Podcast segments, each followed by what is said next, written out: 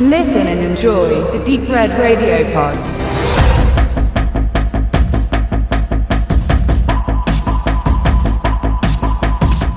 Raid 2. Es kam, wie es kommen musste. The Raid war ein internationaler Erfolg und sorgte folgerichtig dafür, dass es eine Fortsetzung geben musste. Die ist kurioserweise aber gar nicht als Fortsetzung geplant gewesen, sondern als ganz anderer Film, der zu Beginn der Karriere von Regisseur und Autor Gareth Evans aus Kostengründen jedoch nicht realisiert werden konnte. Stattdessen machte der innige Anhänger der Kampfkunst Pendak Silat und Macher von Marandau den Film The Raid, der aufgrund seines simpel gehaltenen Settings deutlich leichter zu produzieren war.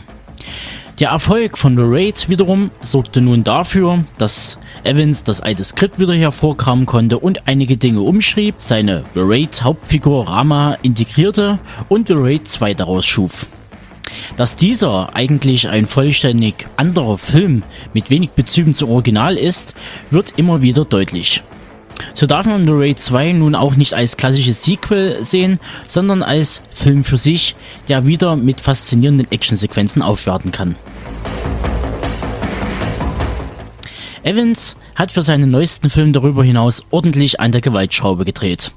Lässt noch mehr Blut spritzen und Knochen brechen als bisher. Als Zuschauer verspürt man hier tatsächlich körperliche Schmerzen. Nicht nur im Hintern wegen der zweieinhalb Stunden Laufzeit, sondern auch, weil man förmlich am eigenen Leibe fühlt, wie hier die harten Kämpfe für marode Körper sorgen. Dass zwei der Fighter als Baseball Batman und Hammer Girl gekennzeichnet werden, spricht sicherlich für sich. Iko Owais, Hauptdarsteller nicht nur von The Raid 1 und 2, dem folgenden dritten Teil, sowie Marandau, liefert wieder eine solide Leistung ab. Auch wenn er weiterhin primär als Kämpfer engagiert wurde und seine schauspielerischen Fähigkeiten bisher überschaubar bleiben. Über ein paar weitere bekannte Gesichter aus The Raid darf man sich ebenfalls freuen. Allen voran Yen Yen Runyen, der Mad Dog aus Teil 1 darf hier nun eine andere Rolle verkörpern. Im Gedächtnis bleibt zudem sicherlich Hammer Girl, Julie Estelle, bekannt aus der Geister-Horror-Trilogie Kuntila Nak 1 bis 3 oder Macabre, sowie die Autojagdsequenz, die allein schon eine Eintrittskarte wert ist.